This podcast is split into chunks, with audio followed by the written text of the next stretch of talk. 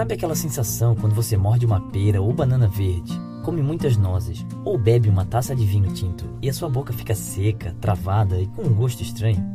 Bom, essa sensação nada mais é do que a sua boca temporariamente se transformando em couro.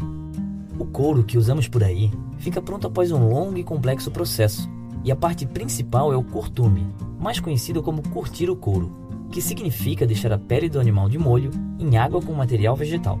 Se nós tirássemos a pele de um animal e não realizasse esse processo, bactérias famintas iriam liberar enzimas que destroem o colágeno, que é a principal proteína da pele, em pequenos pedaços comestíveis, em outras palavras, apodrecendo a pele.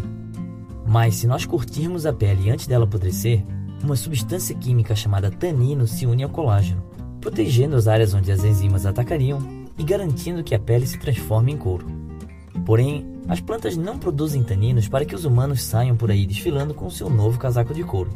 Na verdade, elas fazem isso, em partes, para se protegerem de serem comidas, o que nos traz de volta à sua boca. Quando um alce ou um humano come uma folha, os taninos daquela planta se misturam às proteínas úmidas da nossa saliva, língua e bochechas e faz com que elas grudem entre si, misturando tudo e causando aquela sensação de boca seca. Alguns animais aprenderam a evitar essas plantas, mas nós, humanos, adoramos sabores picantes, amargos e até mesmo comida estragada.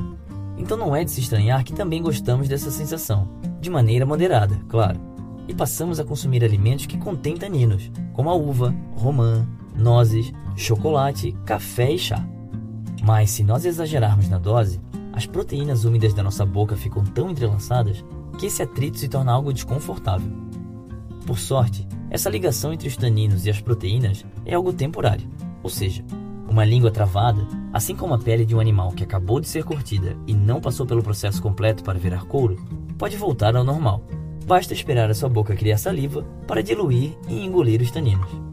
Ou então, beba o seu café ou chá com leite e coma sua uva com queijo. Os taninos preferem a proteína do leite, deixando a sua boca livre para curtir a refeição. Esse foi o Minuto da Terra. Se você curtiu esse vídeo, deixe um like e compartilhe com seus amigos. Se é a sua primeira vez no canal, se inscreva e até a próxima.